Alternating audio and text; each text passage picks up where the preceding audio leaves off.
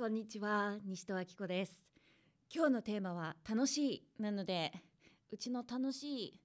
タオも久しぶりの登場です。うさぎみたいになってる。皆さん毎日楽しんでますか？余計なお世話ですね。私はですねなんかこうずっと楽しくなかったんですね生きてて。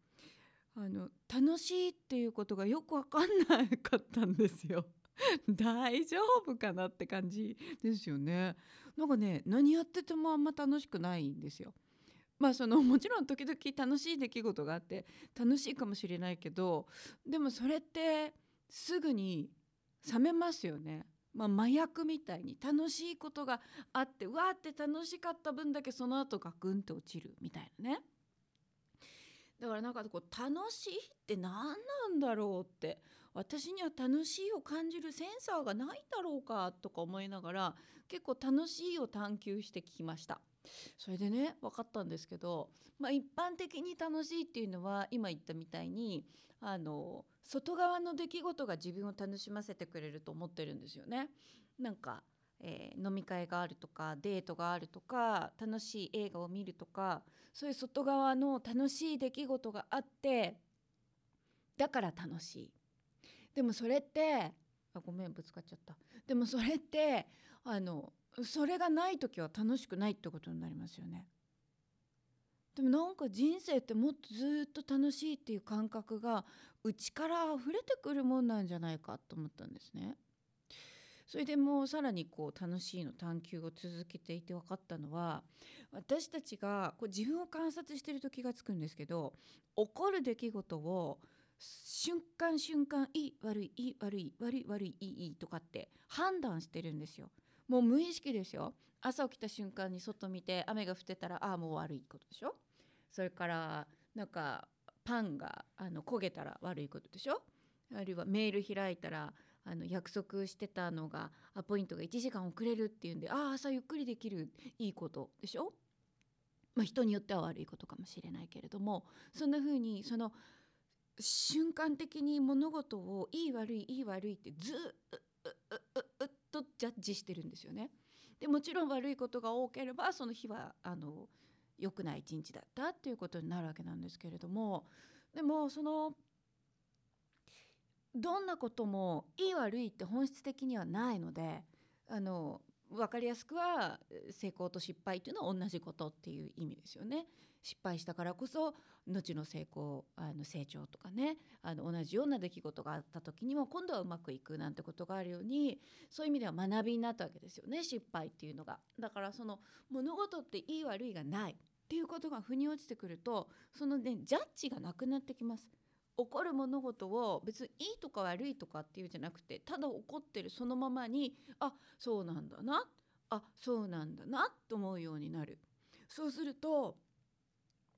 全てが体験になるんですね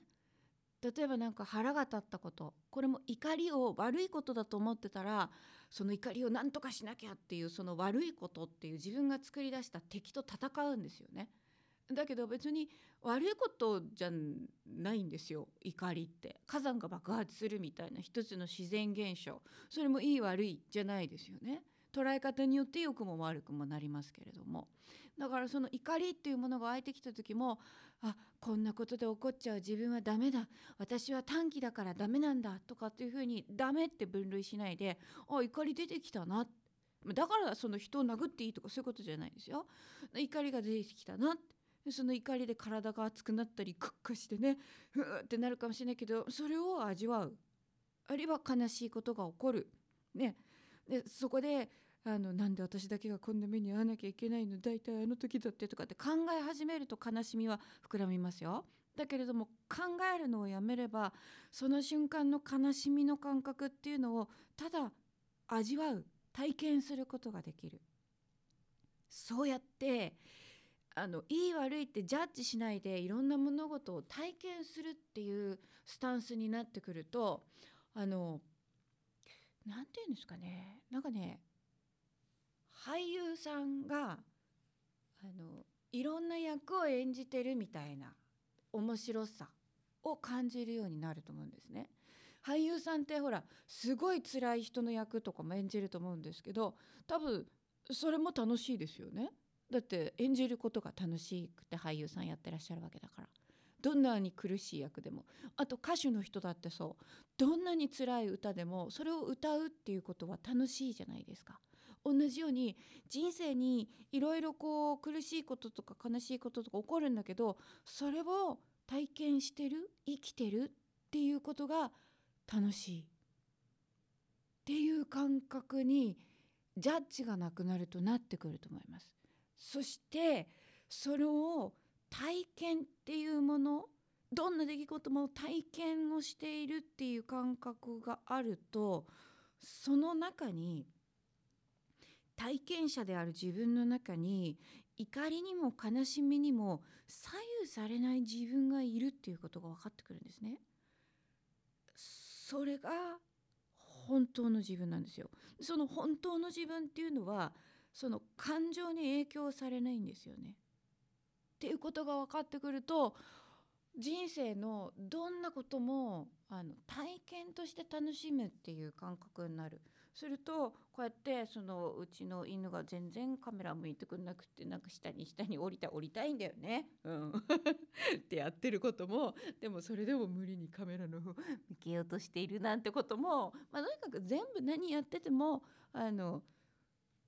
楽しめるようになってくるんじゃないかと思います。はい、それがきっとこう内側から楽しい状態でいる時にその楽しさが自分の言動というものを通じてただ出ていくっていう感覚になるんじゃないかなと。はい、いやもうね長年の疑問でした楽しむ。ね、それがなんか本当にようやくあの理解があのやってきて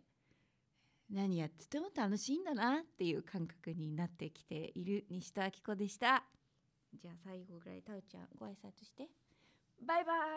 ーイ